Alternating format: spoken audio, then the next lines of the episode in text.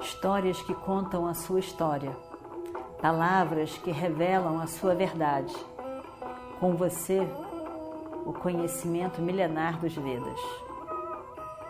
Escute diariamente e recomende a um amigo.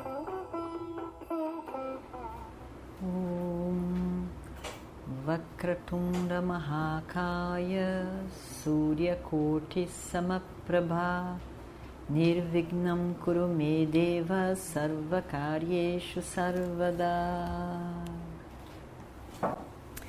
Continuando então a nossa história do Mahabharata, eu estou muito orgulhoso do meu filho.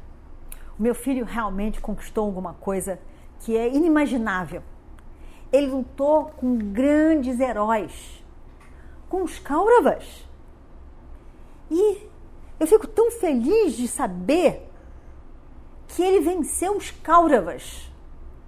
Realmente, realmente eu estou muito orgulhoso do meu filho. O meu filho fez uma coisa muito incrível. O meu filho é muito grandioso. Taca de meu filho para cá e meu filho para lá. Ele hoje ele alcançou aquilo que parecia impossível de ser alcançado. Esta é a grandeza do meu filho.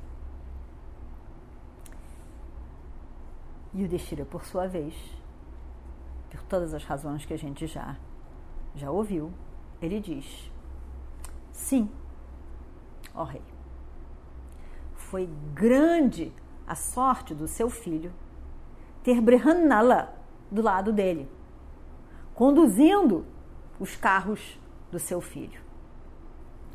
E foi por isso que o seu filho pôde vencer os Kauravas. O rei fica uma fera. O rei realmente ele fica uma fera. Aquilo foi uma agressão, o rei achou, de, por parte de Yudhishthira. Como que Yudhishthira vai dizer uma coisa dessa? Ele ficou muito, muito zangado realmente.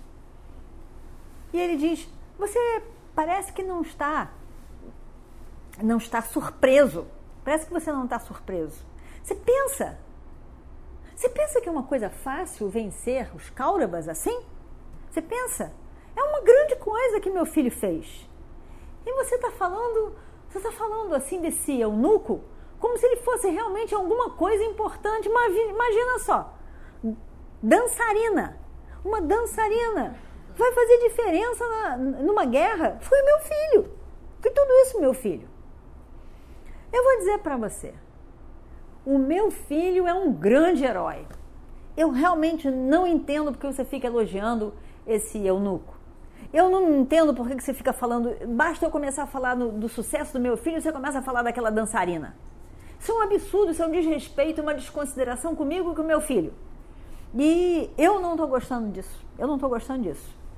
Eu ainda vou te perturbar. Eu ainda vou te, te, te, te permitir dizer. Não vou me, me, me chatear com você. Mas, por favor, não fale isso de novo, porque vai me desagradar. E o Destira sorri. Porque o Destira sabe que é verdade. Ele sorri gentilmente, como é a cara de Yudhishthira, e diz para o rei: A verdade, meu senhor, nunca é agradável de ser escutada. Eu vou lhe dizer o que deve ter acontecido por favor, anuncie para todo o povo que a vitória foi de Brihannala. Eu tenho certeza do que eu estou falando. Eu não falo coisas que não sejam verdade. Eu lhe digo, o seu filho deve ter sido o charreteiro de Brahmanala. E ela é que derrotou todos os Kauravas. Pense só naquele exército todo. O exército dos Kauravas é um grandioso exército. Até mesmo os Devas ficam preocupados em enfrentá-lo. Agora pensa no seu filho, quase uma criança, não, é, não seria possível para ele vencer esse grande exército. Somente Brahmanala seria possível. Seria algo que parece verossímil do sucesso contra os Kauravas. Se não for Brahmanala, somente o seu filho, não tem como a gente poder crer nesse sucesso. O rei, que já estava zangado, ficou furioso. Ele bufava de tão zangado que ele estava. Ele estava muito zangado. Ele estava muito zangado. E eles estavam jogando um jogo de dados. Ele pega o dado. Os dados na Índia tinham, não eram esses dadinhos de quadradinho. Eles eram dados de um, um bastãozinho de ferro, assim, tamanho, como se fosse desse tamanho desse dedo, assim. Dessa largura também. Eram de metal. Uns dadinhos de metal e tinha uns círculos, uns negócios assim, e vários você joga. Ele pega aquele dado e joga na cabeça de Yudhishthira para machucar. Porque ele estava com raiva. Então ele pega aquele dadinho e joga na cabeça de Yudhishthira para para machucá-lo, porque ele estava muito zangado. Ele estava muito zangado. Ele estava muito zangado.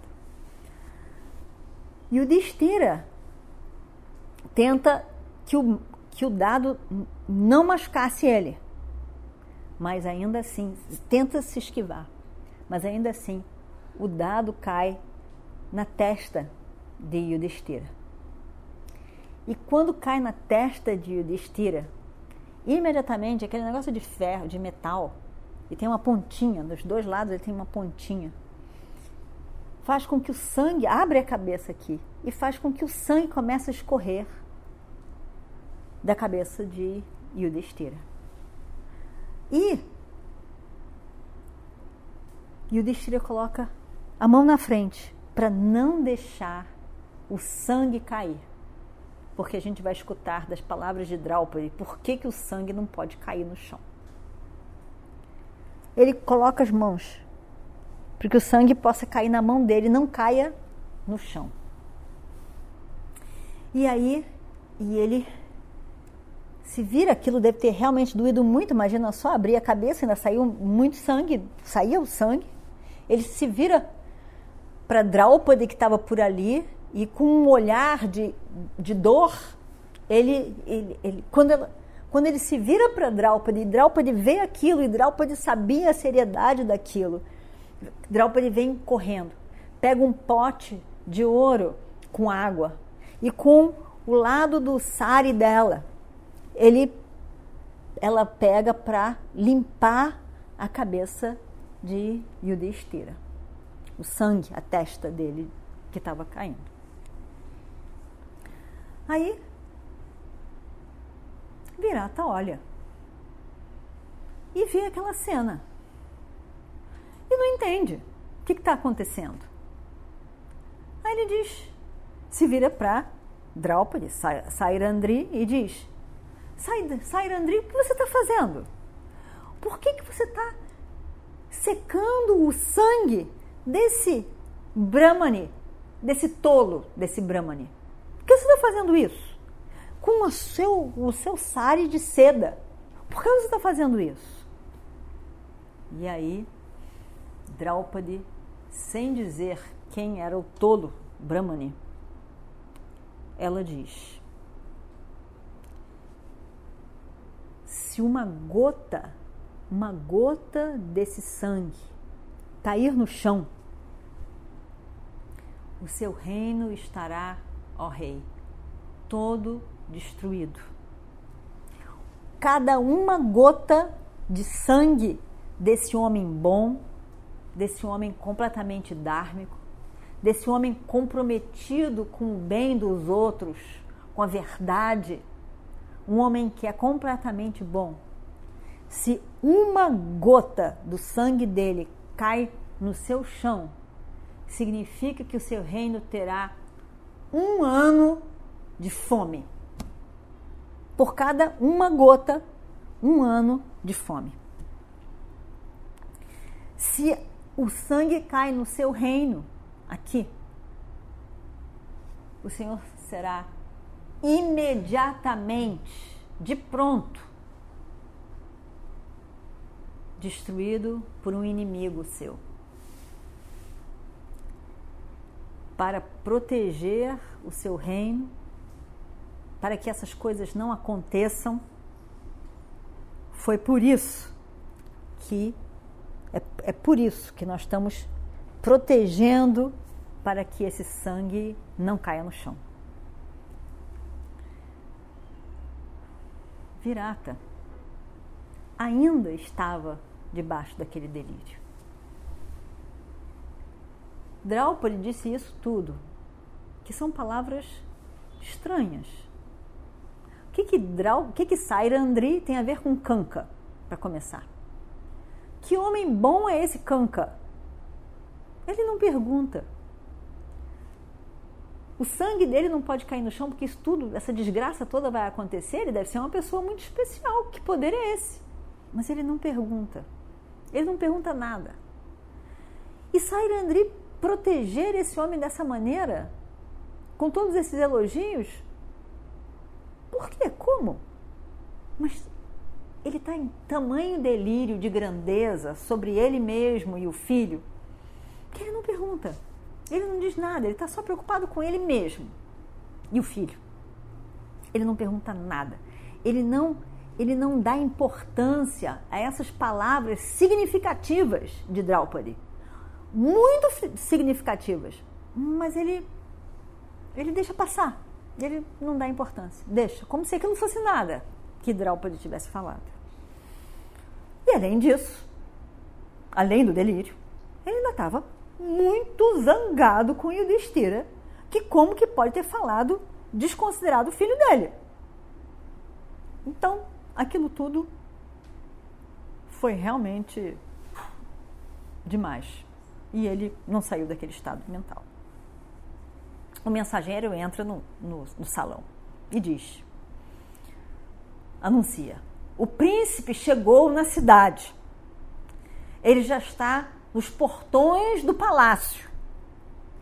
Ele está ainda agora entrando nos aposentos do rei, junto com Brhanala. O mensageiro anuncia. E vamos ver o que acontece no próximo capítulo.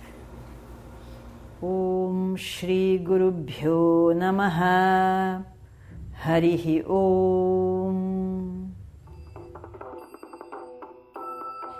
histórias que contam a sua história, palavras que revelam a sua verdade. Com você, o conhecimento milenar dos Vedas. Escute diariamente e recomende a um amigo.